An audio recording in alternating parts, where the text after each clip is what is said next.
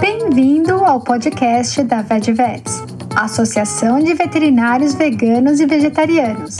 Esse podcast é financiado pela ONG The Pollination Project, que tem a missão de dar suporte a projetos que visam disseminar com paixão as diversas comunidades espalhadas pelo mundo e assim beneficiar a todos. O objetivo da VetVets é promover a empatia e compaixão a todas as espécies de animais deste planeta. Abordamos os diversos dilemas éticos associados ao ensino e à prática da medicina veterinária. Estamos colocando esse debate na forma de podcast e você também encontra muitas informações na nossa página do Facebook, no nosso perfil do Instagram e também no nosso website www.vegevets.com. Nesse episódio, eu, Isabelle, tive a honra de ser convidada para conversar com a médica veterinária e ativista, doutora Vânia Plaza Nunes, que trabalha na ONG Fórum Animal. Conversamos sobre as questões associadas à crise do abandono de coelhos. O áudio foi extraído de uma gravação da live que ocorreu no YouTube pelo canal do Fórum Animal. Confira esse episódio e, se você quiser, deixe seu comentário.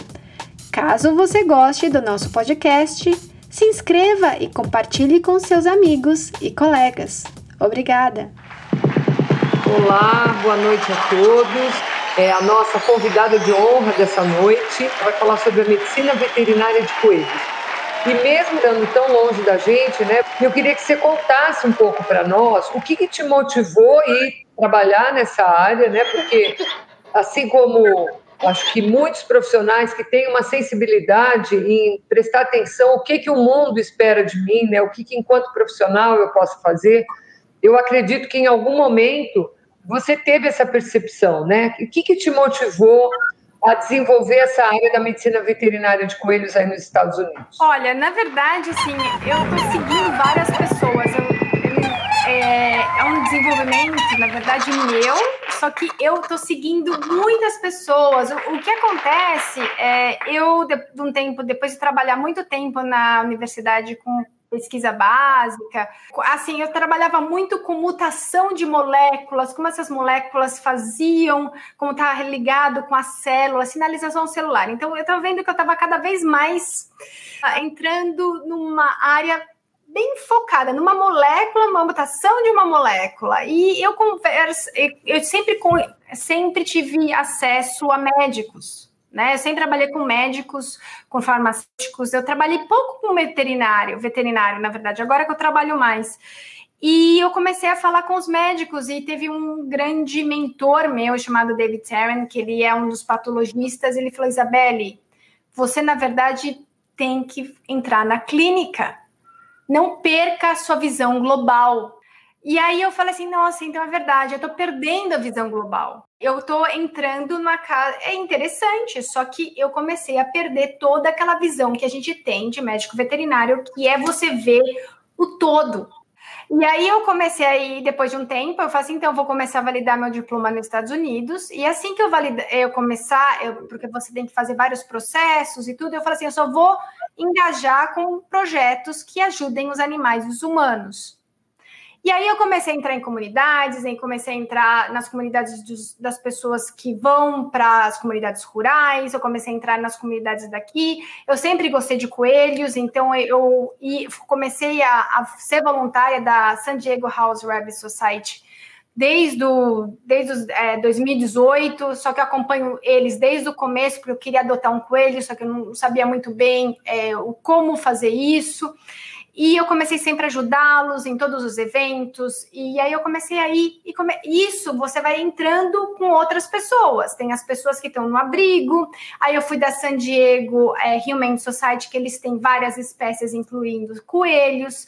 E você percebe que quando nos abrigos que tem várias espécies, esses animais que não são cães e gatos, eles sempre são deixados para trás né? Eles são deixados para trás, as pessoas, eles não querem, todo mundo quer ficar com os cães, todo mundo quer ficar com os gatos, e poucas pessoas vão ficar então com os porquinhos da Índia, com os ratos, com os coelhos. E esses são as pessoas que se que são eu me identifico com essas pessoas, porque eu vou para trás do abrigo e vou brincar com o coelho, eu vou fazer as coisas com coelhos, porque são poucas pessoas direcionadas para isso. Já no abrigo específico do coelho, é só isso. São poucos veterinários que vão lá ou têm conhecimento veterinário, porque a maioria vai para cão e gato, né? Porque é a maioria dos animais. Então, a gente até tem um artigo bem interessante que os coelhos são os a gente fala underdogs, né? Que é o, o, perdedor, é o loser, porque a gente tem uma hierarquia: cão, gato e o coelho está ali embaixo. E o coelho é o terceiro mamífero mais abandonado nos Estados Unidos e, no Reino Unido. E, e o que acontece e as pessoas que estão nos abrigos, elas o coelho às vezes está nervoso porque vem do abandono, muitas vezes não estão sociabiliz, é, sociabilizados, é, não estão castrados. A, a maioria na castrada, acho que todos que vêm para o abrigo não são castrados.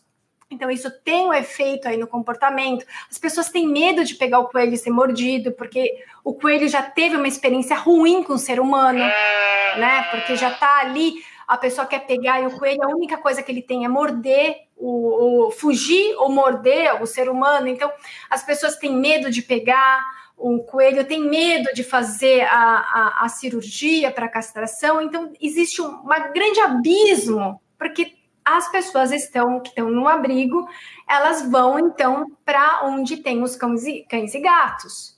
Então fica todo aquele o aparato, né, do, do quem os outros animais ficam ali para trás. E é claro, tá chegando essa onda de pessoas que se importam, né, que elas querem é, ter essa é, um melhor tratamento para esses animais também, e elas começam a impulsionar. Não, vamos ali, vamos, vou entender sim, então, são essas Isabelle, deixa eu te perguntar uma coisa. Como é que você, você, já verificou aí nos Estados Unidos como é que começou essa onda de ter outros animais de estimação que não cães e gatos? Por que, que eu estou te perguntando isso? Porque uhum. assim, é, eu me formei veterinária há quase 40 anos, né? Na época em que eu me formei veterinária, a gente nem ouvia falar nesses animais como animais de estimação. Que animais a gente principalmente estudava? Cães como animais de estimação. Alguma coisa de gado, né? E o que a gente viu foi que, principalmente no século XXI, a questão dos gatos ela tomou uma outra dimensão, né? É, eu me lembro que quando nós fomos pensar no programa de controle populacional de cães e gatos, que chegou aqui no Brasil em 95, foi a primeira vez que a gente viu uma alternativa é, do que um programa de controle de doença, que era o programa de controle da raiva, para poder pensar em controlar uma população que cresce de forma é, exponencial. Né? O que, que aconteceu? Quando a gente se deu conta aqui no Brasil, a população de gatos explodiu. Então, hoje, para mim, que sou uma gateira é, assumida, né?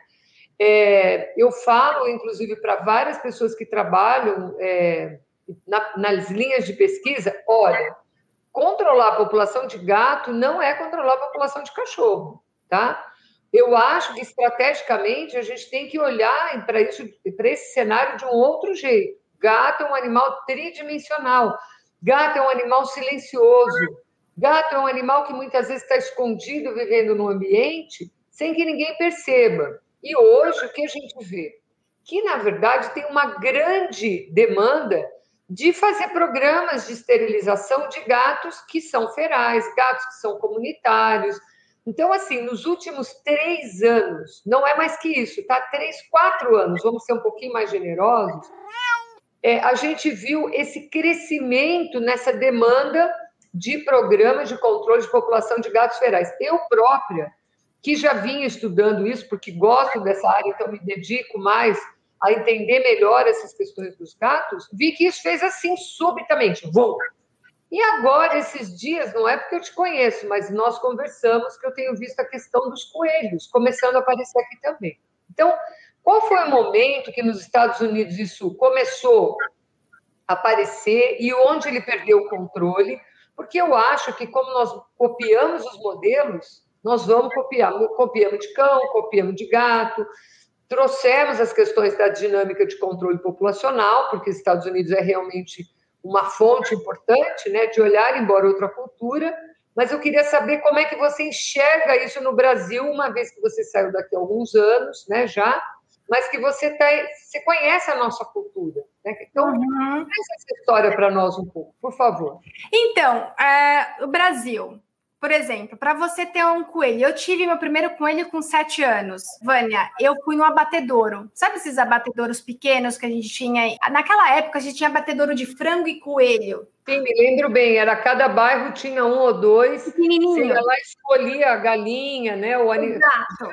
o que eu conheço do meu tempo, quando eu morava no Tatuapé, em São Paulo... É, morei no era... Tatuapé, sou do Tatuapé.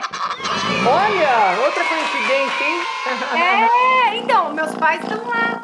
Era ali na Serra de Bragança, eu não me lembro Isso, da rua próxima, mas era por ali, na Serra de Bragança, perto ali da, do Largo Nossa Senhora do Bom Parto. Esse aí tinha um abatedouro de frangos. Eu me lembro disso quando eu era criança. E com eles né? Eu morei em São Paulo até 74. 74 eu mudei aqui para Jundiaí, para o interior. É.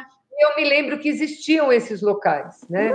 E para mim o difícil foi porque era de frango e eu tinha uma galinha de estimação, então foi bem difícil e foi nessa faixa etária, sete anos de idade, seis, sete anos, né? É isso. Me lembro bem. Então, por exemplo, as pessoas tinham, eu, então tinham criadores, tinha um criador de coelho bem perto da minha casa, tá? E ele, ele tinha coelhos Califórnia, que é o típico para carne. Então, se você quisesse ter um coelho de estimação, você falava com ele, ele dava. Vendia, sei lá. E é bem barato, o coelho é bem barato. Né? Se a gente comparar com os outros animais na compra, né? E eu, eu sempre eu tive coelho, sempre um dos primeiros animais de estimação. Tive galinha também, galinha, pato, é, e a, gato depois. Então, eu sou uma pessoa gateira né, também. E, e, o, e o que acontece é, aqui nos Estados Unidos, começou o boom dos anos 70. Quando começou, que a gente tem agora os coelhos pets, né? A gente tem os coelhos para carne, que é o Califórnia, Nova Zelândia, e, entre outros. E o coelho pet, é, Vânia, aqueles que parecem mais uma figurinha ali peluda, a orelha caída, a orelha caída, exato, a orelha caída, e os anões, que são, eles chamam pocket, né, que são os pequenininhos, que na verdade é uma mutação, né, que fazem eles ficarem anões, que é uma mutação que tem, qualquer raça pode ter, e se você cruzar uma com a outra, você, e você pode ter esses coelhinhos anões. Claro que tem outros problemas que a gente pode falar de saúde, que é você ter esses. Toda, até a gente vai ter a braxicefalia nos coelhos, que é tão deletéria quanto a braxicefalia nos cães, né? E então começou nos Estados Unidos nos anos 70. Então tem várias raças de coelho, tem os pockets, né? Que a gente tem os coelhos pequenos, tem os coelhos de pelo longo, tem os coelhos ainda que são criados, que são criados, que era para é, na verdade para lã, que são os angorás que as pessoas ainda têm. É um trabalho tremendo porque você tem que tem que fazer o escovar todo dia. E começou nos anos 70. Então aí assim começou os pets. Só que aí nos pets as pessoas também têm os coelhos que são da conicultura né? Que vem para carne. Então, tanto faz. Então, vem para ele. Só que é o que acontece? Quando começa a ser popular, aí começa também o abandono. É, aí, come... aí também o, o maior desafio foi porque não tinha veterinários que entendem de coelho e também não tinha, não, não é que não tinha, tinha alguns, mas não muitos, né? E também não tinha a sabedoria, o que, que eles comem, o que, que como você dá o melhor para aquele animal. Então aí começou várias pessoas da causa animal, pessoas com conhecimento do vínculo humano-animal, com doutorado, começaram a se juntar, né? Veterinários começaram a juntar e fizeram a House Rabbit Society. Então assim, é claro, foram pessoas interessadas em coelhos, foram chamando outras pessoas e hoje tem a House Rabbit, Rabbit Society. Quando ela foi fundada, você sabe, Isabela? Eu acho que foi em 80 e... Eu tenho um livro aqui. Acho que foi, não sei se foi 88, na década de 80. É, então, eu só queria fazer essa contextualização temporal, porque, na verdade, acho que isso é importante, né, para perceber como uma falta de cuidado na popularização desses animais tem levado a situações e quanto tempo levou para a sociedade perceber que se ela não fizesse alguma coisa, isso ia ficar cada vez mais sem controle, né? Então, Exato, você... 88, Vânia. Então tem aqui, ó, esse é o livro, né? Esse já tá, não sei quanto, tem várias edições, deixa eu ver, essa aqui é a quinta, a mais recente, aí é um, eles falam breve, que a própria House Rabbit Society fez, e, claro, tem vários outros livros, né? Eles têm um site muito bom, e aí tem todas as filiais né, tanto nos Estados Unidos quanto no mundo, e tem outras fundações, tem várias fundações só para coelho, ou coelhos e outros animais, né, outros pequenos mamíferos. A, a Inglaterra é muito grande, é, assim, de, e assim, há uma grande diferença dos veterinários, dos é, é, tem uma onda dos veterinários do Reino Unido, até para cães, por exemplo, eles, eles é, falando para a população refletir sobre a braxicefalia, eles vão até no Twitter e falando para aquele banco é, que usou uma figura de um cão braxcefálico para promover o banco, retirar e colocar um cão de focinho longo. Então, existem, porque os, o, tem uma onda de veterinários britânicos falando você vai ser veterinário e promover o bem-estar do seu paciente ou de todos os animais? Bem interessante isso. Bem interessante. Deixa eu fazer uma intervenção aqui. Bom, então, nos anos 70 começou essa onda popular de ter os rabbits, né, como animais de estimação. E depois, mais ou menos, um pouco menos de 20 anos, a gente já percebe as primeiras entidades de proteção. Eu acho que é importante para quem está com a gente aqui, que não está antenado com essa questão, né? Que os coelhos, de uma forma geral, eles têm vários usos, né? Para ser bem assim, ele tem uma, ele é um, um, animal que tem, que é bem utilitário, como os bovinos também são, né?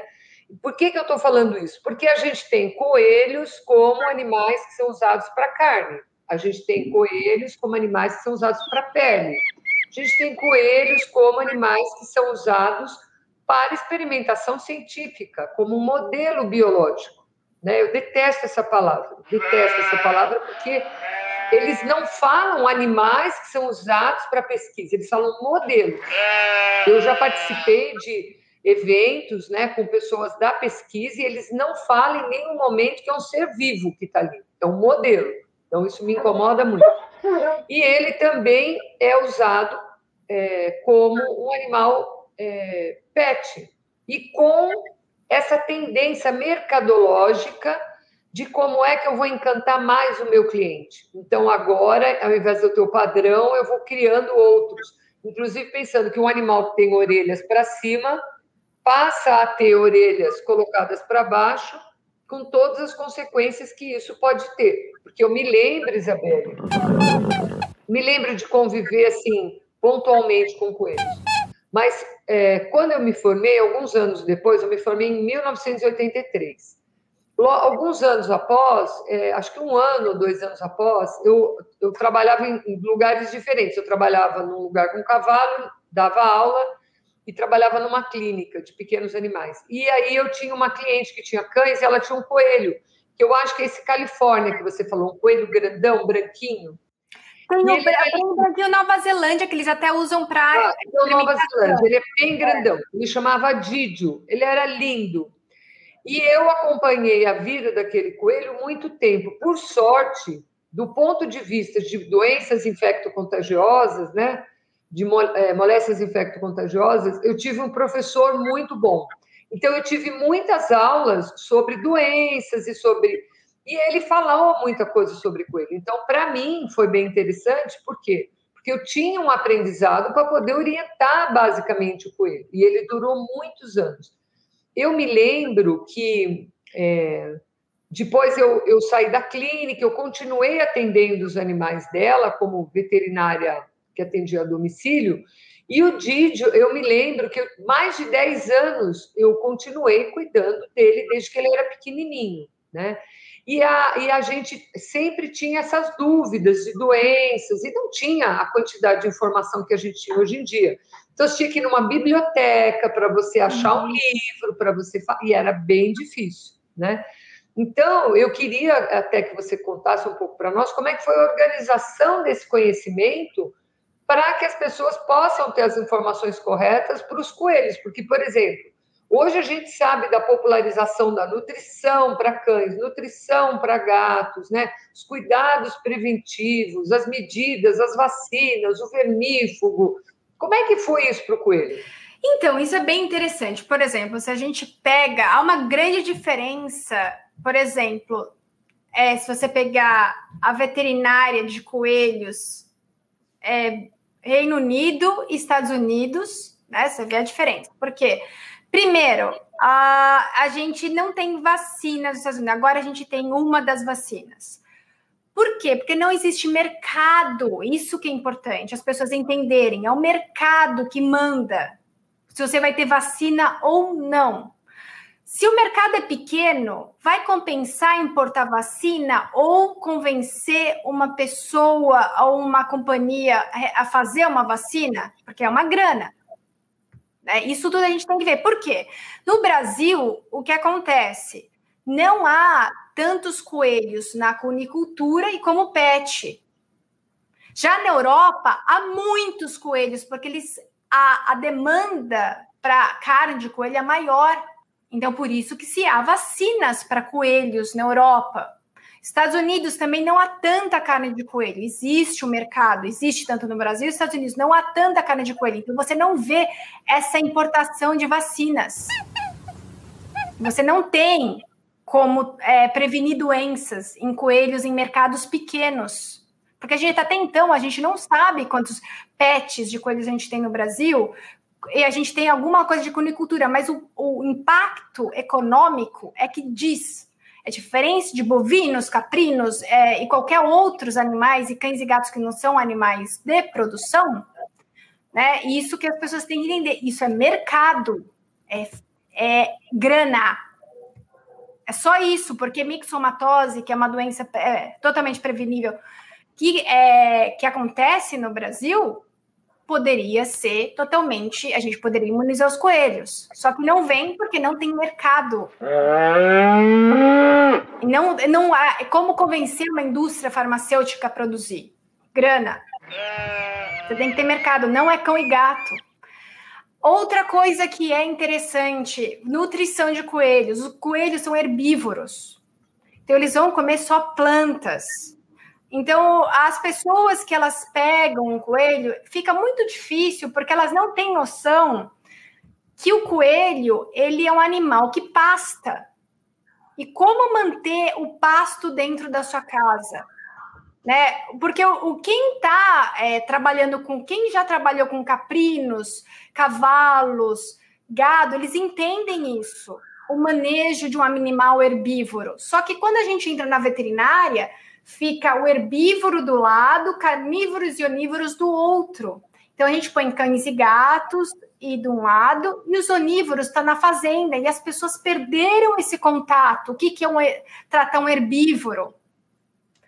O coelho tem que comer constantemente, porque ele pasta, ele vai ter que comer gramíneas, né? É de de valor nutricional muito pobre. Então, eles comem a toda hora. Então, o sistema digestivo dele, que ele, ele é um animal que tem muito a ver com o ancestral dele, que é da Europa, né, que é o ancestral selvagem, é, é a mesma coisa. Ele, ele foi totalmente conservado, muitas das coisas para o coelho domesticado.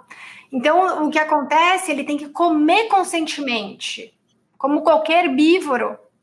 Ainda mais ele se, ele, esse, ele se especializou de, de plantas que não querem ser comidas. Então, eles têm uma. As gramíneas, elas têm geralmente muita sílica.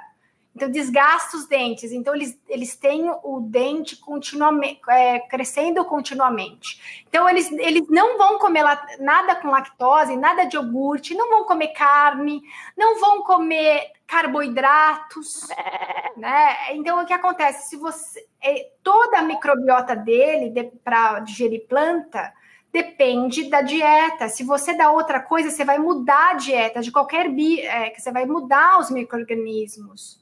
E vai mudar, ele vai ter obesidade, vai ter outras coisas, porque então o que acontece? O coelho ele tem uma, é, ele é bem seletivo. Se você dá alguma coisa, tipo uma banana que eu dou como petisco, uma fatia minúscula, ele logo vai comer porque ele come é, na, na natureza. Se cai uma frutinha, ele come.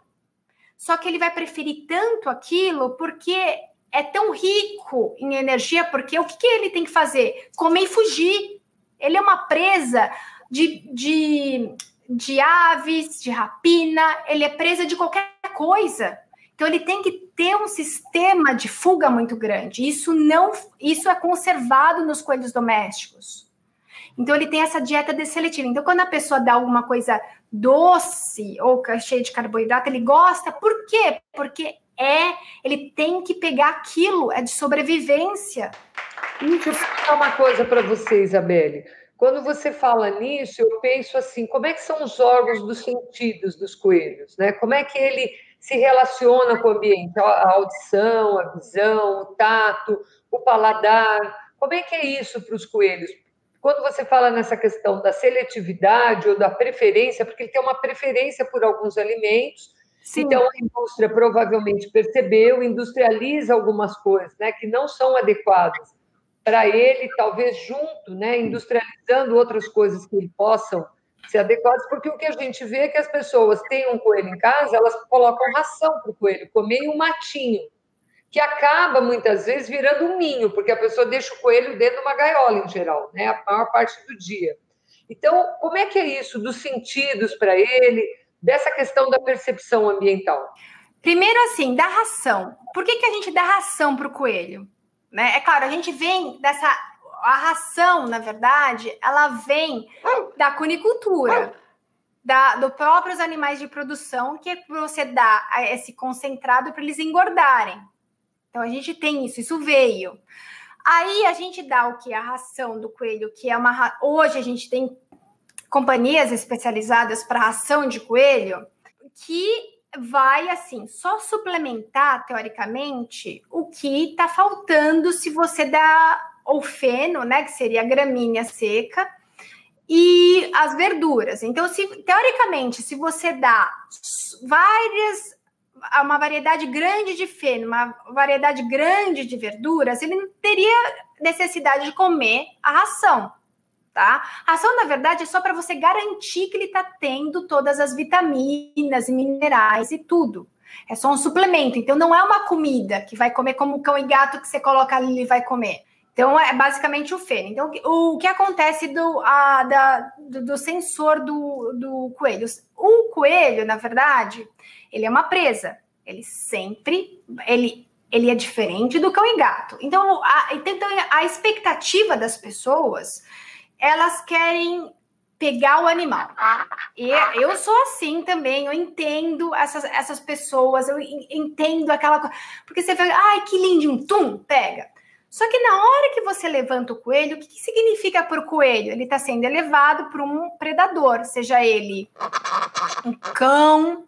Lembre-se que cão é predador de coelhos. Né? E, e coelho morre de medo só de sentir o cheiro do cão. Isso é, isso é conservado. Furão é predador natural de coelhos. né? Isso as pessoas é, é, às vezes dá um boom, né? Às vezes a pessoa tá um, é, chega, por exemplo, se eu chego, é, eu trabalho nesse é, como voluntária, eu vou, eu tenho só a roupa que eu vou lá no, eu deixo lá, porque não tem nenhum cheiro de gato, não tem nenhum cheiro de, de cão para assustá-los. Porque se eu chego lá e falar assim, olha, tem um cão em casa, ele se sentir, ele vai ficar aquele lá, aquele alerta todo momento. O sistema de alarme de defesa dele já fica acionado, né? Exatamente. É, assim, a gente, o cão, é, o do coelho que a gente tem, o doméstico, que a gente cria em casa, vem do Oritolagos cuniculi, que é o mesmo que está ainda na Europa. Ele existe. Ele foi domesticado, tem tem é, um artigo mostrando que eles começaram a ser domesticados, foram domesticados há 18 mil anos atrás, mais ou menos, então mais do que a gente imagina. E esse, claro, o processo de domesticação ele é contínuo, só que ele não perdeu muitas das coisas do que do comportamento do ancestral selvagem que está lá na Europa. Então, ele, ele é um pouco diminuída essa resposta fuga adrena, do sistema simpático, na verdade, de fuga e de é, fuga e ataque, na verdade, né? Então, é um pouco menos, só que é muito mais do que qualquer outro animal, porque ele é uma presa e uma presa que ele sabe que pode vir o ataque de qualquer lugar, porque ele é pequeno. Ele tem pouca defesa e uma alta vulnerabilidade, né? Exato. Então, o que acontece? O sistema esquelético dele, se a gente comparar com o gato, é, o esqueleto, a porcentagem em relação ao peso corpóreo é muito menor que um gato, porque eles pegam mais no músculo para ir rápido. Então, quando a gente manuseia um coelho, tem que ter muito cuidado, porque se ele. É porque o, o esqueleto dele não é tão forte como dos outros herbívoros, também dos grandes herbívoros, porque dos outros grandes herbívoros eles são grandes, eles não precisam de tanta velocidade. E o coelho, o que ele faz? Ele anda, quando ele está indo, ele faz aquele. Ele pega e ele dá um giro, como se fosse um giro, para confundir o predador. Então ele, ele, ele vai, no, ele está indo em uma direção, ele vira e vai para outra. Então ele confunde o predador. Então ele tem essa elasticidade muito grande, né, no, no para velocidade. E uhum. para isso, como ele é um animal pequeno, ele não é um cavalo, ele tem o sistema esquelético dele, ele é mais frágil. Então, o que acontece? Muitas vezes, quando as pessoas eles pegam com ele, ele, ele, ele, ele tem uma, um, sistema né, de, de, simpático ali, ativa, e ele, ele, ele pula. E na hora que ele pula, alguns deles fraturam a coluna. Então, tem que tomar muito cuidado. Na hora que pega o coelho, tem que sempre sustentar as partes traseiras, a pata traseira. E não é uma coisa. Uma coisa para você, Isabelle. A gente percebe que a própria movimentação dele é por saltos, né? Exato. Então a gente vê que os pés, né, os membros posteriores, eles são maiores, mais desenvolvidos, né? É, comprimento em relação às mãos, que seria para dar o apoio, porque quando você vai pular, né? O que, que você precisa? Você precisa de um apoio, de uma impulsão. Então, apoio e impulsão, apoio e impulsão. Então, a parte posterior do corpo dele, é, é, aparentemente, ela tem um maior desenvolvimento, né? Mas, como você falou, esse sistema de é, resposta, né? De luta e fuga, toda essa capacidade que ele desenvolveu ósseo-muscular foi desenvolvida por milhares de anos para ele poder chegar no modelo que a gente tem hoje, né? Exato. E uma... Conforme você foi falando, eu fui me lembrando que, por exemplo, os cavalos também, o único sistema de fuga que ele tem, basicamente, é correr. Porque ele não tem outro sistema de fuga. Né? Ele dá coice, ele pode dar um coice numa situação qualquer, dar uma notada e tal, mas o sistema de fuga que dá resultado é, como... é.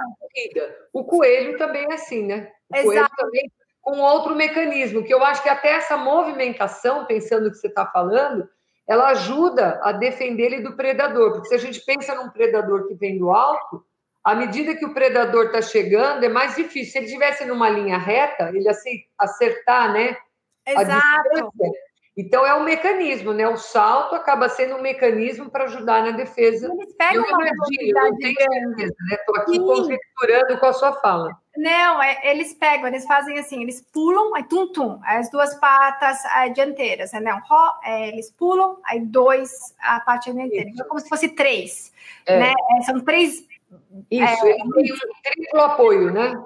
Isso. Exatamente. E, e o, o, que que faz também? O coelho, esse o coelho doméstico que a gente tem, que é da Europa, né? Que ele vem da Europa, ele cava diferente dos coelhos que a gente tem na América. Nossa! Eles cavam. E por isso que é cunícole. Eles cavam. O nome deles é porque eles cavam. Então as pessoas às vezes falam assim: nossa, eles são diferentes silvilagos que a gente tem, que são os animais, os, do, os coelhos domésticos coelhos, desculpa, coelhos silvestres selvagens da América, que a gente tem vários. Tapiti é um silvilagos, que é o coelho rabo de algodão, né? Ele, os, esses aí não cavam, eles, eles se escondem. Então, o que acontece? O que a gente tem o doméstico, que vem da Europa, ele é um só, ele vem só daquele da Europa, não é outro, a gente só tem esse. E, e aí diver, diver, é, deu todas essas raças que a gente tem hoje. Todos os coelhos que a gente tem hoje em casa, os domésticos, eles vêm da Europa. Então, eles cavam então, eles têm, uma, eles têm um comportamento totalmente diferente, que eles, eles ainda para se esconder do predador, então eles fazem túneis. Então, os romanos que trouxeram, eles, os romanos eles, eles é, domesticavam lebres, as lebres não fazem túneis, né? Elas só se escondem. Então, eles tiveram que fazer um outro tipo de recinto para os coelhos quando eles foram tra trazidos dos fenícios, né? Porque eles cavavam. Eles, e eles têm, os nossos coelhos que a gente tem em casa, eles têm a vontade de cavar. Então, é um, é um comportamento natural do coelho cavar. Então, você tem que fazer alguma coisa para ele cavar em casa, porque ele sente essa necessidade. Outra coisa que é interessante é que ele não tem coxinho como cão e gato. Então, a, a, ele não é fofinho. Então, a, quando vem da conicultura, aqueles engradados, é extremamente deletério para as patas do coelho. Então, você tem pododermite, principalmente nas, na, nas patas é, posteriores, porque aquilo é, é, é totalmente esse contato né, com a superfície sólida é ruim, ainda mais o aramado. Então, quando a gente chama eles as coelheiras, né? As coelheiras, na verdade, elas vêm do padrão da cunicultura. Não é para você ter, assim, é, todo, é bem deletério se você ter um coelho naquele espaço pequeno, ele vai ficar frustrado, ele gosta de correr. É um espaço, ele gosta de superfícies macias. Por isso que é importante sempre colocar alguma coisa com feno para mimetizar que ele está na grama, é o gramado. Ele, ele não perdeu as coisas do selvagem só deu uma atenuada, só que os comportamentos deles, né, eles exibem comportamentos muito parecidos com os coelhos selvagens lá da Europa, que é muito diferente dos silvilagos que a gente tem nas Américas né? E é bem, é bem interessante. O Silvio Lagos tem, aí tem uns que, ai, não, mas é coelho nada. Falo, não, isso é uma espécie de Silvio Lagos que a gente tem que nada. Os coelhos que a gente tem domésticos não nada. Não assim, se você quiser, ele quiser nadar, mas ele não é um comportamento natural deles. Irem para o rio e nadar, como capivara, alguma coisa assim. Não é. Então é, é bem interessante, né? É assim, é, é diferente. Muito legal. E o que que faz, ou o que que tem feito, ou, pensando nisso que você está falando, porque eu fiquei aqui pensando, bom, se eles gostam de cavar, é, quando eles cavam, as espécies que cavam, as pessoas devem detestar, porque destrói jardim, pode estragar mobiliário, né? E a gente já sabe que, por exemplo, abandono para gato, muitas vezes tem a ver exatamente com esse mesmo comportamento, cavar para poder enterrar os excrementos, né, fezes e urina, no caso dos gatos, e unhar para marcar o ambiente com feromônio no mobiliário. Então, como é que é isso? Como é que isso é, acontece no coelho? Isso tem a ver com o abandono que tem acontecido aí? É, sim, sim. Um pouquinho para nós. Se Olha, vocês têm estudo assim do ponto de vista da epidemiologia do abandono dos coelhos? Tem, tem várias pesquisas falando, foi na Inglaterra, mostrando por que as pessoas abandonam. A primeira coisa é porque é o comportamento. E aqui nos Estados Unidos, porque a pessoa é, perdeu o interesse. É bem. É porque o que acontece? As pessoas adquirem um coelho pequenininho, eles vendem no pet shop. Então, o que acontece? Você pega aquele coelho maravilhoso, filhotinho, fofo no pet shop e pega tudo aquela coisa do pet shop que é a coelheira, tudo que não que o coelho vai se frustrar é o pacote. Você traz para casa porque você acha que você está dando bem. Então, aqui onde eu moro é proibido vender coelhos no pet shop, junto com cães e gatos. Foi uma luta para incluir coelhos e não é vendido em pet shop mais, porque é é o impulsionamento né, do coelho, das pessoas. Ver aquela coisa bonitinha, ah, que lindo. E o coelho também tem o mito de ser um animal para iniciante. Hum, entendi.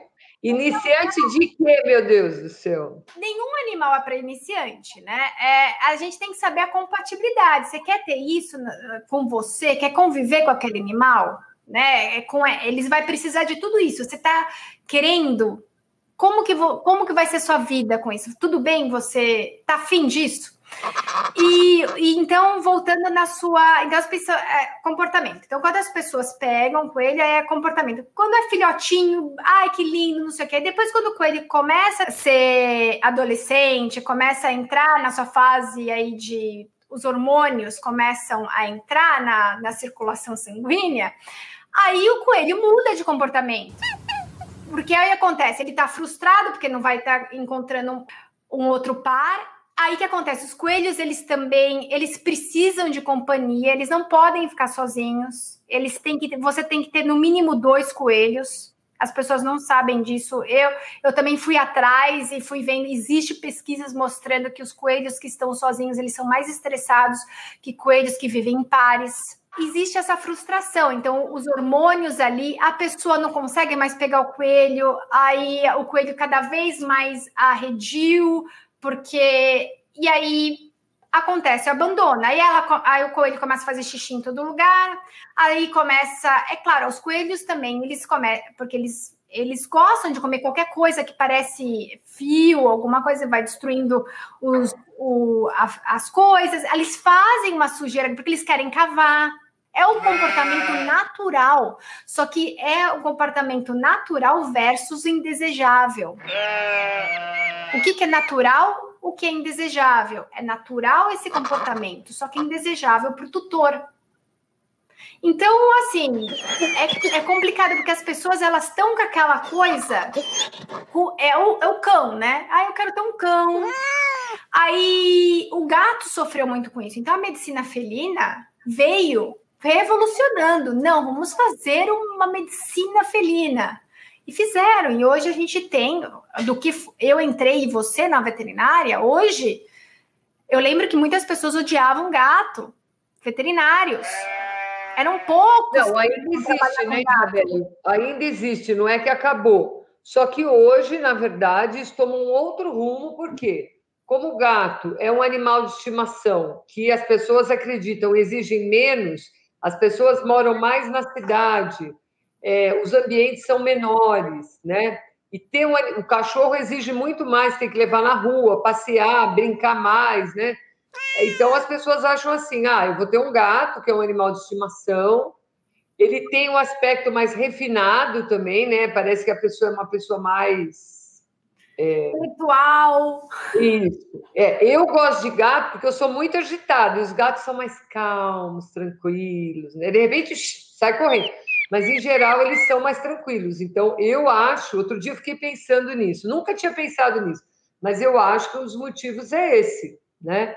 E o que eu vejo é que o coelho talvez tenha ido por algum caminho assim. Eu fico sempre pensando assim, Isabela, será que quem quer ter coelho é porque ela quer ter um animal diferente?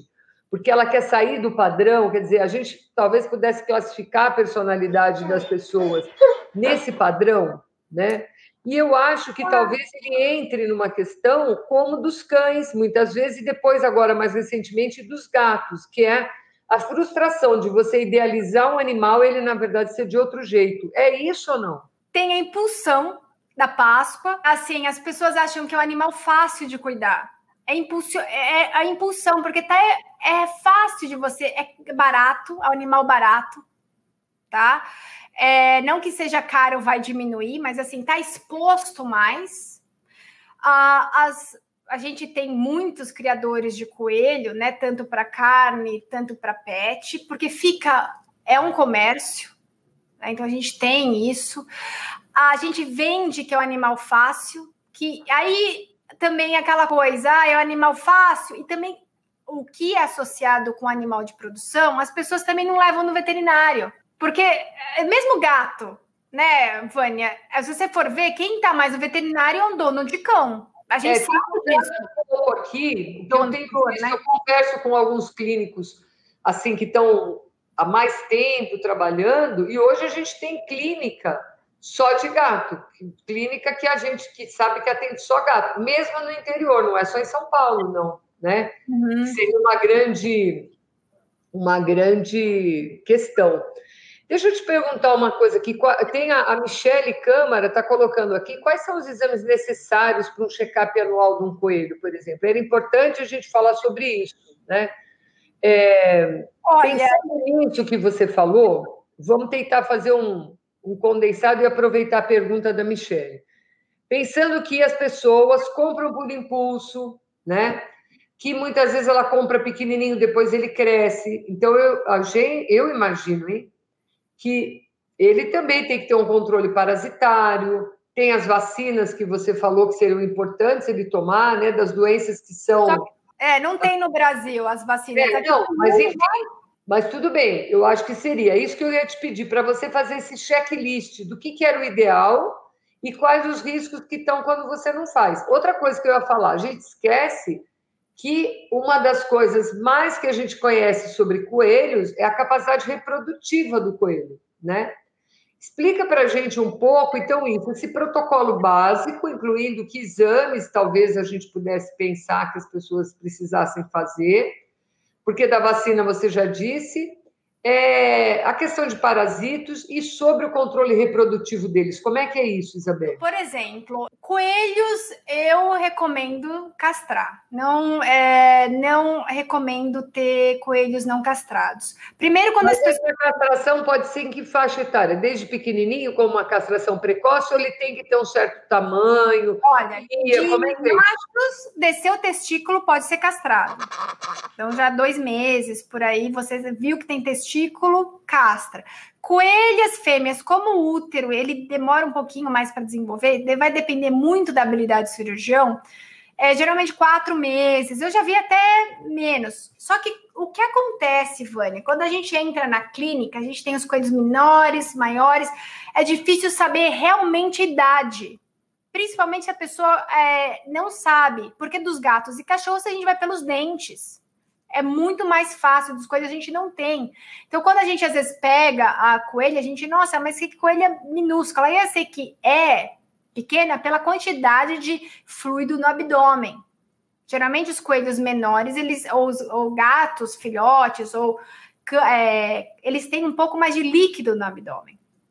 Então, é, tem a, a, a veterinária que faz a cirurgia, ela, ela faz isso há muito tempo e ela tem essa habilidade de, de fazer e ela não, não dá para saber se é quatro meses, três meses. Você abre e fala, nossa, às vezes, juro, é uma é como se fosse um macarrão o útero e ela consegue pegar o útero e o ovário, como se fosse um macarrão bem fininho. Do, do coelho é mais do macho é mais fácil. Então eu aconselho antes eles a, a, atingirem a maturidade sexual, assim, né? Qua, vamos supor, dois meses, o macho, quatro meses. E o que acontece? As pessoas, muitas vezes, elas, elas adquirem dois, e é muito difícil, se, quem, se a pessoa não tiver muito um olho bom, fazer a sexagem e às vezes pegar um, um coelho fêmea e macho, e depois, seis meses, a coelha é, tem mais oito coelhinhos. Eu até eu começo a conversar com as pessoas, as pessoas vão falando comigo. Aí teve a, a uma amiga minha falou: Nossa, eu peguei dois e acabei com 60. Então, o problema de, é assim, acumulador de coelhos, quando a gente fala em números, é muito maior que cães e gatos. Porque é, é eu fiz até, posso depois, eu vou mostrar um slide para vocês que eu fiz, que até meu marido me ajudou. Esse slide é para mostrar que, assim, quantos, se eu tiver um par de coelhos, quantos coelhos eu vou ter em um ano? 150. Como isso vai acontecer? Isso é muito complicado. Se a pessoa não castrar o coelho e o coelho precisa de estar tá em dois para ele ter um, bem-estar uh, que seja seja bom para ele, prover qualidade de vida, prover tudo que você pode dar para um coelho, porque coelho ele, ele, ele, ele tem que estar tá em grupos, né? É, então você tem que ter dois. Então, você, se você acabando com um casal, você vai ter 150 num ano. É, a gente tem que falar sobre isso, a importância da castração, né? Aqui eu vou falar sobre. Aqui a gente tem esse ônibus que a gente faz um, uma vez a cada dois meses. Vem os coelhos, é só coelho esse dia, né? Para não ter cão e gato. Então, aqui todas as caixinhas que chegaram dos coelhos. Então, para você ver, uma, eu acho que uma castração fica em 300 a 500 dólares aqui. Então, eles fazem 55 macho e 77 fêmea. É um preço bem acessível para as pessoas, para as pessoas, então, terem acesso a isso. E todos os coelhos que saem dos abrigos daqui, eles saem, saem castrados. Porque senão o que acontece? Se você sair com um coelho não castrado, principalmente se ele for um coelho bonitinho, as pessoas ou podem cruzar para ter uma renda, ou o que acontece, as pessoas, é, depois de um tempo, vai ter mais coelhinhos. Isso é, é bem. É, a gente tem que enfatizar que tem, é importante a castração, além de você é, tirar, coelho ainda tem problema de é, câncer de útero e outras patologias no útero, você é, prevenir esse tipo de coisa e prevenir outras ninhadas indesejáveis, é importante a castração. Né? Então é isso que a gente tem que ficar. Isabelle, e também aí vocês trabalham com essa castração precoce, seja para macho, seja para fêmea, porque eu fiquei impressionada a quantidade de coelhos que se reproduzem em três anos. É um absurdo, né? Vânia, quando pega aqui problema de é, pessoas que tiveram coelhos, é, é geralmente 400 a 500 é, coelhos. Você sabe que a gente teve um caso há pouco tempo atrás aqui em Jundiaí de uma acumuladora de coelhos, de uma pessoa que na verdade morreu e quando a família foi na casa, a casa estava lotada de coelhos numa Sim. condição muito ruim. Muito ruim. Isso, é geralmente a condição muito ruim. O, o, o, o que acontece, a, as pessoas elas, elas querem, você começa com um casal. Só que isso vai desenfreando, né? Ir ao veterinário quando você tem um coelho é muito importante. Por quê? Vamos ver.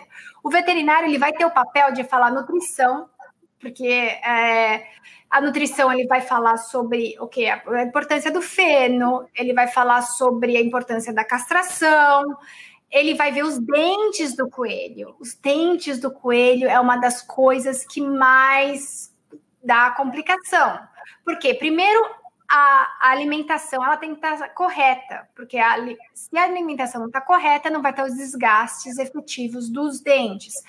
E pode acontecer do seu coelho, principalmente aquelas de braxicefalia, que to, a maioria tem, mas tem uns que são bem cara mais achatadas, o, tem uma oclusão. E aí o que acontece? Se um dente ele, ele tem que crescer um junto com o outro, sempre dando a mesma. É, ele tá raspando ali. Se ele tá um pouquinho mais assim, ele vai crescendo assim. É. E vai pegando a ter uma boa oclusão, né? Então, Exato. Pegar no outro e essa movimentação, é, como é que né, não pode acontecer? E de forma errada. Exato. Aí isso é importante. Aí o veterinário vai ver, ele vai falar sobre isso. Claro, vai fazer controle parasitário para ver se tem algum problema de parasitas do coelho. Também importante, vai falar sobre todo o manejo e também sobre pulgas coelho tem pulga, tem a pulga dele, pode pegar pulga de outros animais. Então, quando você tem problema de pulga com coelho, é, no, na sua casa você tem é, outro animal, você vai ter que tratar todos. Né? Então, isso é muito importante. As pessoas acham que não. E uma das coisas é, eles são é, fipronil, que tem em vários, que é uma das princípios ativos que tem vários. É, é, medicamentos, que é para pulga, ele é tóxico para coelho. Você mata o coelho se você dá fipronil. Então tem que tomar muito cuidado, porque tem alguns. É, você pode dar selamectina ou outra coisa, só que não dê coisas com fipronil. Então é importante o veterinário para ele te orientar é, como que esse, é, é como, como para ver se não tem mal oclusão. Também a ingestão de cálcio, principalmente coelhos pequenos, eles têm que ingerir, eles têm que ter uma ingestão maior de cálcio, porque eles estão em fase de crescimento e de proteínas. Então, eles vão ter que comer um feno de leguminosa, que é alfafa ou trevo, não um feno de gramínea. Assim que ele passa a ser adulto, de seis a sete meses, aí você começa a dar um feno de gramínea que é mais pobre em proteína e mais pobre em cálcio. Porque se você continuar dando um, ou, ou verduras ricas em cálcio, ou alguma coisa que vai dar um desbalanceamento em cálcio, vai ter o, o coelho ele, ele consegue é, ele tem muito ele tem muita cálcio na urina e aí você vai ter um problema urinário. Então, a gente tem que ficar bem atento a isso. É um dos problemas que dá. É claro, tem outros problemas, por exemplo, iconícole, que é um parasita que dá, só que em coelhos que estão. É, é, bem. É, muitos coelhos têm esse, esse parasita, eles, eles não apresentam um sintoma, só que aí o que acontece, os coelhos que ficam estressados, alguns vão ter um sintoma. É um teste super caro, que é é difícil de, na verdade, é importante só quando o coelho está tendo sintoma. Isso eu posso falar mais para frente. É, é, bem mais complicado, assim, de falar sobre essa. Não, a gente vai deixar para a novidade que a gente vai contar no final. É. Aliás, Isabelle, eu vou te dizer o seguinte: a conversa está muito boa, mas a gente já tem uma hora de prosa. Eu queria aproveitar e te pedir duas informações. A primeira é, você conhece no Brasil veterinários especialistas em lidar com coelhos? Ou o que eu tenho visto muito? Eu tive um problema esses dias atrás, contei para você. Uma pessoa achou, vindo de uma cidade para outra, os cães atacando um coelho. Até você me falou, não, mas não era um tapetinho. Eu falei, não, era um coelho é, desses que as pessoas têm de estimação, né? É, bicolor, um coelho lindo, branco e preto, peludinho, com as orelhinhas caídas. Eu hum. desconfio que ele pode ter escapado de uma casa, né, mas era numa estrada. E essa pessoa estava mudando, pois ela parou a mudança, foi lá, pegou o coelho e foi levar numa área, numa associação de silvestres que tem aqui, que é bem conhecida, que é a Associação Mata Ciliar. Quando chegou lá, elas fizeram só estabilização e falou: olha, a gente não cuida, tem que levar numa clínica veterinária. Tudo bem. Ela saiu dali, me ligou, mandei num hospital veterinário 24 horas, super bom. Chegou lá, eles não atenderam. Falaram que lá eles não atendiam, porque isso era um animal silvestre. O resultado, o coelho teve que ir para um terceiro lugar, que quando chegou, a veterinária de silvestre estava lá, ela atendeu, eh, fez os procedimentos que ela achou que eram importantes e mandou o coelho para casa para voltar no dia seguinte para fazer raio-x, os exames, porque era tarde da noite. Qual foi o resultado final? O coelho morreu de madrugada, porque demorou tanto a ida vinda desse coelho para lá e para cá e ninguém atende. Então, você veja, passou por inúmeros profissionais, dois hospitais veterinários e o coelho não foi atendido claramente como? Não, eu tenho aqui um veterinário que trabalha com coelho. Você conhece algum aqui no Brasil e como é que tem, é acho que vários. Tem assim, tem, ó, vou falar sobre tem os, os, grupos de resgate, tem até uma ONG grande que está fazendo trabalho. Eles são todos eles fazendo trabalho excelente. Tem um grupo de apoio ao coelho, tem a Bunny Lovers Brasil também. A Bunny Lovers está na América do Sul, assim, eles a, começou com Chile, fazendo um trabalho excelente também. Agora está no Brasil com a Cíntia. Tem também o Adote um Orelhudo. Todos esses são grupos, né? Tem a ONG, tem a, a, a única ONG que tem de é, a, de resgate de coelhos é o GAC, né, o grupo de apoio a coelhos, e outros são é, grupos, e, e, eles estão fazendo trabalho excelente, porque é difícil é, trabalhar né, com esses animais que são ali uhum. invisíveis para muitas pessoas. Ah, e assim, veterinário, você vai ter que encontrar quem tem coelho onde eles levam. Eu acho melhor você falar com as pessoas que têm coelho, onde eles levam, aí eles vão te indicar. Eu acho, eu faria isso né? Eu sempre per pergunto para as pessoas onde que tem, porque o que acontece? Há uma confusão tão grande, porque o, o que acontece? O coelho, na verdade, ele ficou num pacote ali, no limbo. Ele é um animal doméstico, ele não é um animal silvestre. Aí, para gente, a gente é, também, a, nós da veterinárias colocarmos uma coisa simples, as pessoas falam animais, silve é, animais silvestres e exóticos. Só que aí junta tudo e para a população realmente fica muito difícil, que é o quê? Por exemplo, eu resgatei aqui um coelho selvagem. Eu fui no onde eles tratam de coelhos selvagens e de todos os animais selvagens. É fácil, porque todos os animais selvagens são de propriedade do estado da Califórnia. Eu não vou num veterinário particular com animal selvagem. Eu tenho que ir em certos centros. Agora, se eu resgatar um coelho doméstico abandonado, onde eu vou? Eu vou nos abrigos de animais abandonados, domésticos. Né? Então, é bem claro isso aqui para a população. Aí, só que a gente não tem a palavra. É, a gente, eles usam exóticos. Aí também existe o relativismo do que é ser exótico. Porque eles estão na Europa, porque eles vêm da Europa, ou porque eles são incomuns? O que, que é incomum para você? Não pode ser incomum para mim. Então, para mim, incomum é uma tarântula, não é um coelho. Esse relativismo exótico é uma coisa até é detrimental para os animais, porque a gente coloca eles como mercadorias. É. relativismo. É um chegar comentário, porque eu acho que assim, ó, eu vou te dar a minha opinião. Depois de uma certa idade, a gente já se dá o direito de dar opinião para as coisas. Se as pessoas gostarem, gostaram, se elas não gostaram. Eu acho que isso que acontece é uma forma de assumir que eu não sei o que, que eu faço com isso. Então é mais fácil eu tentar identificar, pôr num pacotinho aqui, olha, então aqui esse daqui eu ponho nesta caixinha, esse eu ponho nessa, esse eu ponho nessa. Porque se você parar para pensar, foi o que eu pensei naquele dia. Isabelle, eu fiquei muito revoltada aquele dia. E Juro para você que eu um lugar antigamente, eu tinha é, uma, um, um, consultório veterinário, eu tinha alguns recursos, eu teria acudido com ele, entendeu? É, o que, que eu vi? Eu vi uma pessoa que era uma pessoa comum. Ela, era um, ela não era dona do coelho, ela não era tutora do coelho, ela não era nada, ela estava fazendo uma mudança. E ela achou o animal numa situação de risco. E ela foi atrás de procurar quem podia ajudar. E todo mundo ajudou um pedacinho. Ah, mas não, é, olha, eu vou fazer isso, mas não é comigo. Vou fazer isso, mas. Aí eu fiquei pensando assim, gente, mas será que a fisiologia, né, o sistema ósseo muscular, uma lesão, um corte, um medicamento para dor, que tudo bem, como você falou, tem produtos que são específicos, né?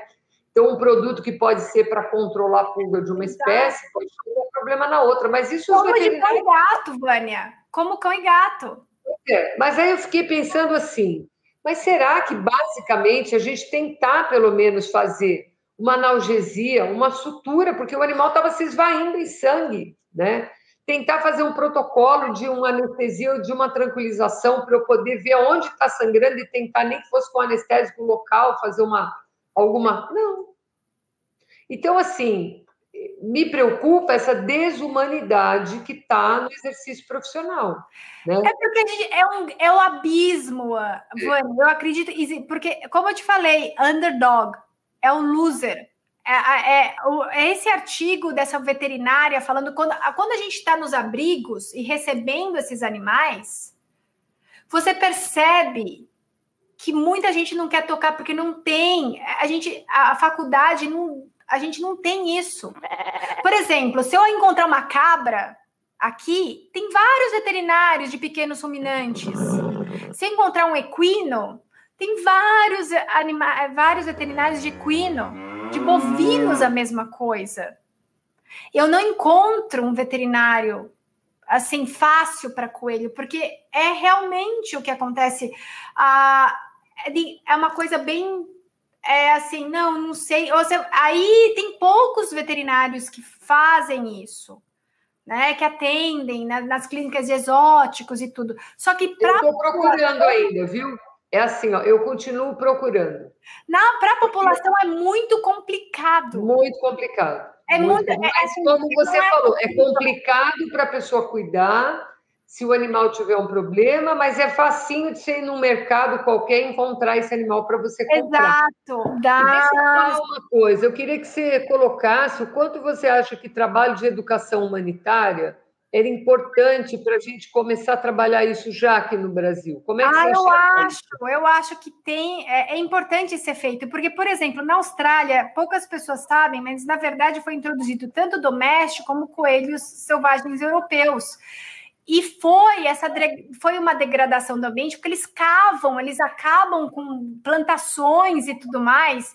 E teve aí a, Austrália tem uma repulsa a coelho, até tem algumas regiões que é proibido se ter coelhos domésticos. Eles é uma peste, né? Eles usaram de tudo para.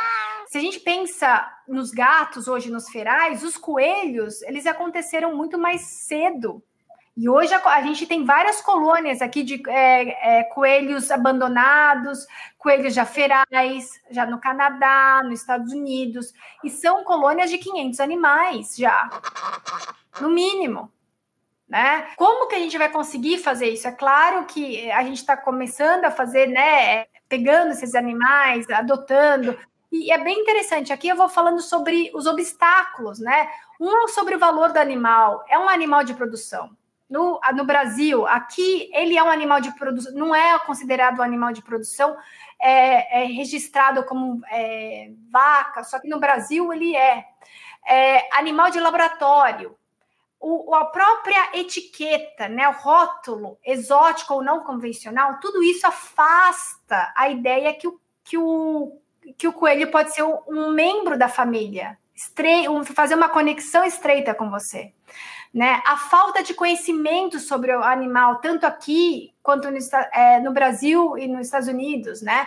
Falta de conhecimento sobre bem-estar, da dieta, do manejo, né? A inacessibilidade a serviços veterinários, né? A falta de profissionais no mercado que atendam coelhos tanto no Brasil e nos Estados Unidos. Os preços são altíssimos quando você encontra.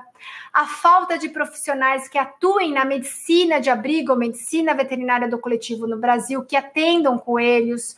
A falta de profissionais na medicina de abrigo que entendam de coelhos tanto no Brasil quanto nos Estados Unidos. Aí falta escassez de políticas públicas também relacionadas a projetos de leis que incluam também os coelhos no Brasil, como lidar com acumuladores, como fiscalizar essa criação e a venda em pet shops, né? Que isso tudo vai ajudar como a gente entender e, também a, a, ajudar aquelas pessoas que estão trabalhando com esses animais a, abandonados, né? Por isso que eu acho que é tão interessante a gente começar a falar sobre isso, a medicina veterinária do coletivo. E uma outra coisa que é importante é a gente falar sobre crueldade e punitivismo para os coelhos é muito complicado. Porque, por exemplo, se eu abandonar um coelho e ser punida por isso, e uma pessoa matar um coelho para comer, isso não acontece com cão e gato. Tá? Como a gente vai. É, é uma coisa muito complicada, é um punitivismo se a gente falar assim, uma pessoa que matar o coelho em casa e aquela pessoa que está comendo coelho na churrascaria, qual a diferença? Eu já peguei pessoas no, no Facebook, amigos meus, falaram assim: olha, comprei esse casal de coelho e tô criando os filhinhos para dar para as minhas cobras. O, isso, o que, que é crueldade com coelho? Para cão e gato é bem, é bem mais fácil ver o que é crueldade, com coelho não.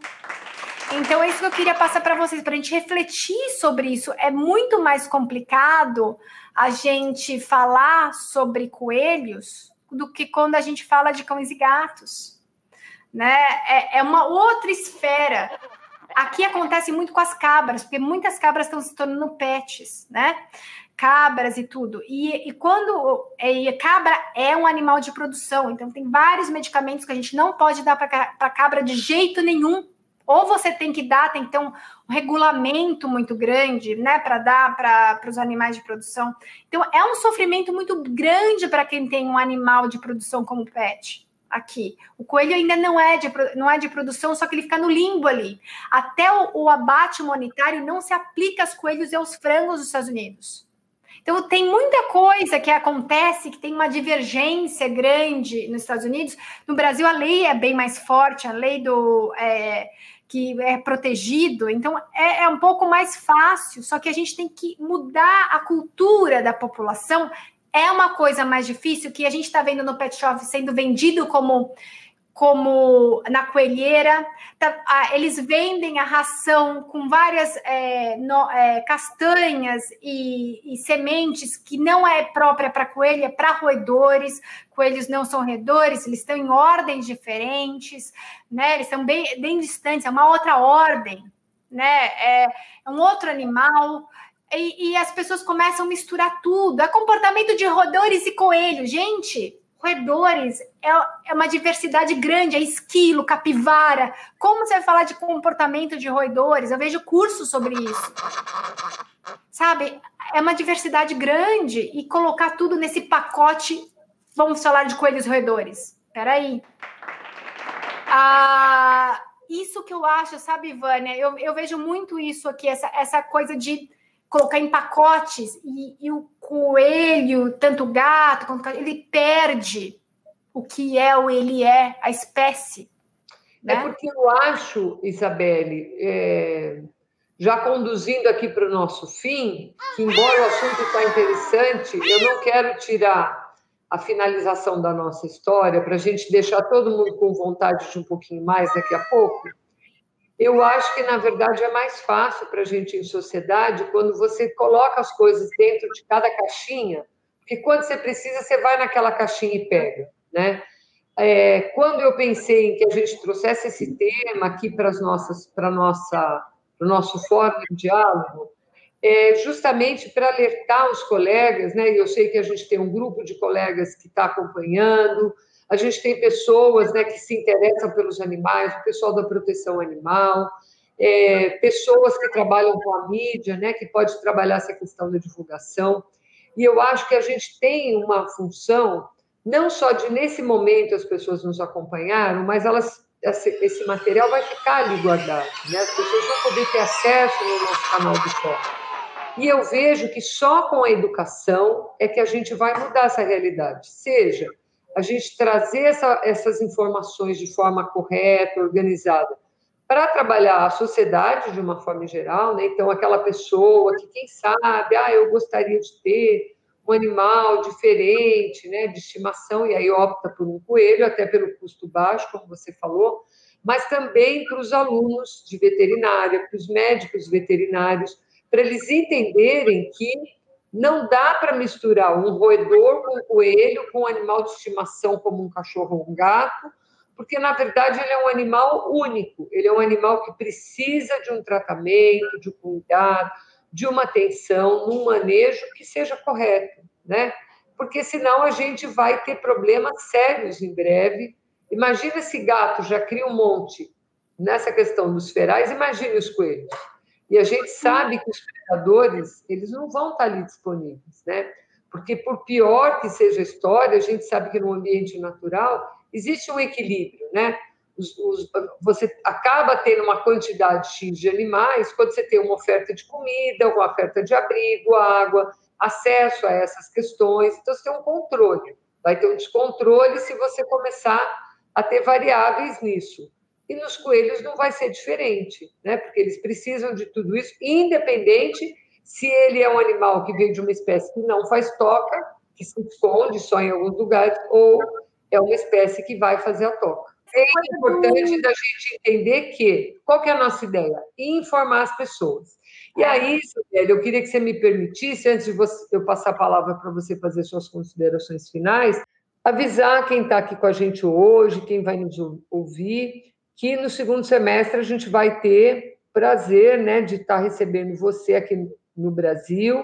A gente ainda está definindo plataforma, a carga horária, mas que vocês acompanhem né, a gente no fórum, que vocês acompanhem a gente no IMVC, que é o Instituto de Medicina Veterinária do Coletivo, que é uma ONG muito importante, composta de médicos veterinários que trabalha essa área do coletivo, onde estão inseridos os coelhos porque nós vamos ter a possibilidade de aprender mais sobre coelhos com a Isabelle. Eu tenho uma amiga que fez mestrado com coelhos, olha bem, mestrado com coelhos, e ela, quando soube, e é da área do coletivo, e ela ficou encantada. Ela falou: Não, eu quero fazer, porque a minha época que eu estudei coelhos era como animais de produção, né?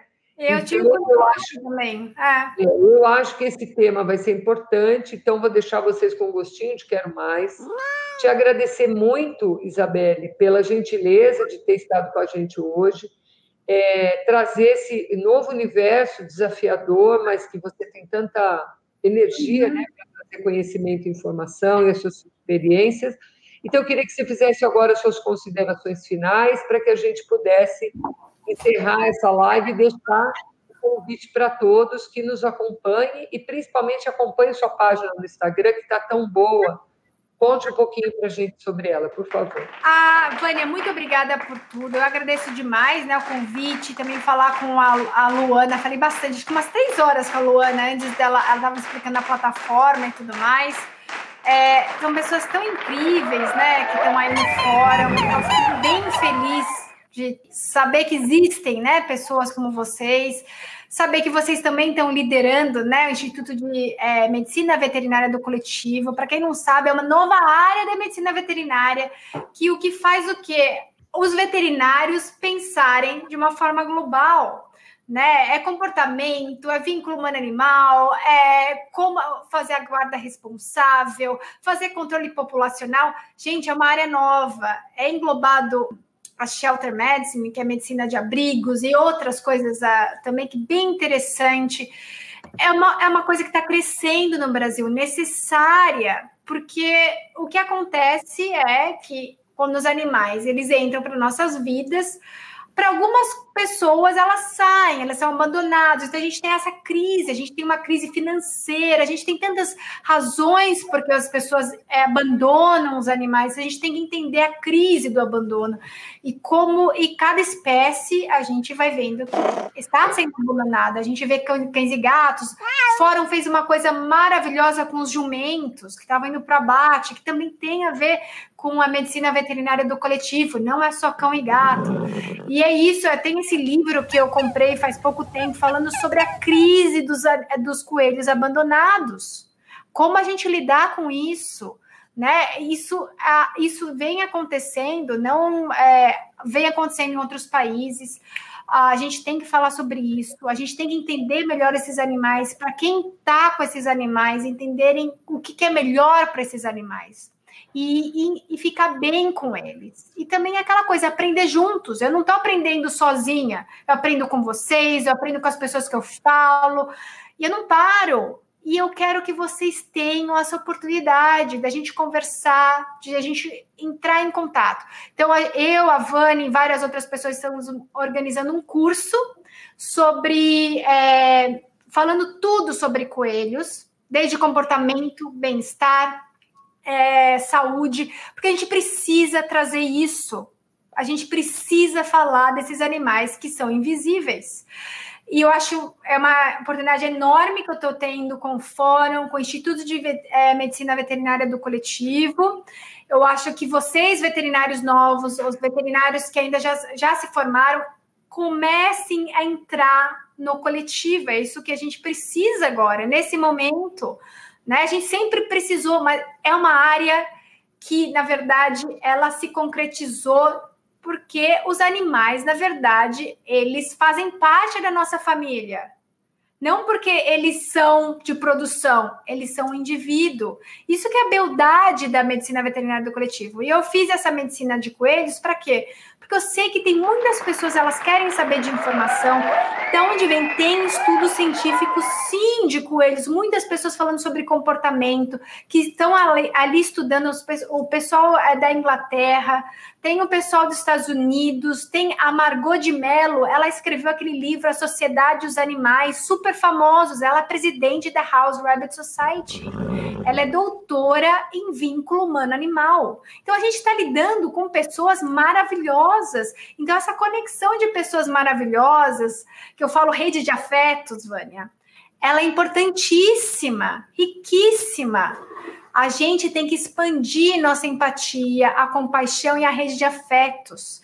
É, a, eu e a Vânia, né? A gente falando não só de coelhos de galgos, vaquejada e vai indo, porque é isso, a gente se importa com os animais. É se importar, é não só falar, agir a, a, gente tem um conhecimento e a gente vai pegando conhecimento. Não, você precisa falar com um físico para falar sobre a vaquejada, como aquilo vai, vai agir na cauda do boi. Vamos encontrar um físico que foi um amigo meu. É isso, é rede de afetos. Vamos nos unir. E eu trouxe essa medicina de coelhos para trazer essa a tudo que eu tenho, esse burburinho que eu falo com um monte de gente, numa página a favor para as pessoas entenderem de coelho de uma forma acessível. Né? Eu trabalhei muito com divulgação científica, juntamente com a minha amiga Ellen, e isso faz eu fazer isso, né? De uma forma assim é, que eu gosto. E é isso, Vânia. É, eu acho que é expandir a nossa rede de afetos a, com pessoas que têm a mesma, os valores estruturais que a gente tem, que a gente divide, né? Os mesmos valores estruturais, e a gente aprende um com o outro. É isso, eu não estou sozinho, eu estou com você, com as pessoas que estão falando comigo, eu aprendo. Isso é maravilhoso. Eu não, eu não sei, cada vez que eu estudo, eu sei que eu não sei nada. Né? É, é essa sensação. E eu acho maravilhoso, porque me faz estudar mais e conhecer não só coelhos, as pessoas, né? É, é, é maravilhoso. É, a gente tem como uma máxima no fórum é, falar que nós sempre lutamos contra as piores práticas, né? Porque o universo da relação humano-animal é muito amplo. Sim. E nessa relação humano-animal, é, fundamentalmente, porque a gente sempre está próximo do, do, do, cão e do gato, esquece do restante, né? Dos pássaros nas gaiolas, dos animais que vivem nos mares, nos rios. A gente esquece dos animais de trabalho, né? Os cavalos dos carroceiros, os cavalos dos charreteiros. Nós esquecemos dos jumentos, né? E agora, eu ouvindo você, pensei nos animais, que para mim esses animais são animais invisíveis, né? São animais. Então, acho que os galgos, os galos de rinha, que são coisas que têm chegado muito é, na minha vida ultimamente, sabe, Isabelle? Assim, foram se chegando aos poucos. E, de repente, eu, eu falei assim: não, peraí, a gente precisa olhar para essa, essa vida, a gente precisa olhar para esses seres, porque eles são invisíveis para a sociedade, né? E aí os pombos, que é um próximo tema que eu quero trazer, que foi um, um tra... eu trabalhei com isso em 1993, 94, 95 aqui, a gente fez um trabalho bem interessante para entender o comportamento migratório, para entender como as diferentes fontes de alimentação contribuíam, né? Como é que era a frequência, né? Como é que eles criavam uma rotina dentro de uma cidade, foi muito interessante, eu aprendi muita coisa. E eu acho que a gente pode incluir esse novo lema, né? não só contra as piores práticas, mas também contra as práticas que tornam os animais invisíveis da sociedade. Né? E, e, os coelhos, acho que estão sim. desse. Né? Sim, sim, tem, sim. Eu acho que a gente tem que começar a olhar para aqueles animais, porque é. já que a gente tem esse olhar né? Eu acho que a gente tem que começar a expor e, e, e, e também começar a fazer com que as pessoas reflitam junto conosco, né? Eu acho que essa é a ideia. É. Então, eu te agradeço, agradeço a todos que estiveram conosco aqui. Dizer para todos que se vocês não estão habituados a visitar nossa página do fórum, se vocês não estão acostumados a nos visitar, venha mais vezes visitar. A gente tem uma grande quantidade de entrevistas, né, de lives, de, de compartilhamento de conhecimento em tantas áreas, né? O ano de 2020 fez com que a gente descobrisse essa nova possibilidade, essa nova ferramenta que nos aproxima e mais do que isso, nos aproxima de conhecimento muito importante, seja profissionalmente, pessoalmente. Então, siga a gente no nosso Instagram, que tem muita coisa boa para a gente acompanhar e também nos acompanhe aqui no Fórum em Diálogo, que em breve vai trazer um novo tema para que todos nós possamos olhar, aprender e poder refletir e melhorar as nossas escolhas nas nossas relações com os animais. Então, fiquem bem, agradeço muito mais uma vez, Isabel, seu tempo, a sua disponibilidade e fica o convite. Não percam a oportunidade de no segundo semestre estar tá aprendendo muito mais sobre a medicina veterinária para os coelhos e trazendo dessa forma é, mais informação e conhecimento para a nossa vida. Até mais e mais uma vez, minha gratidão. Obrigada, Vânia. Obrigada a todo mundo. Tchau, tchau.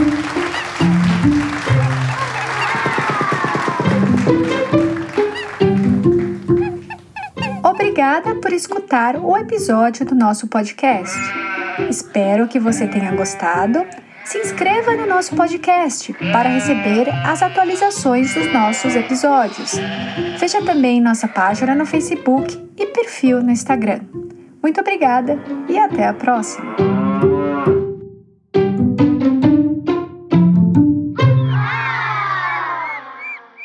This is an Emma Savo production.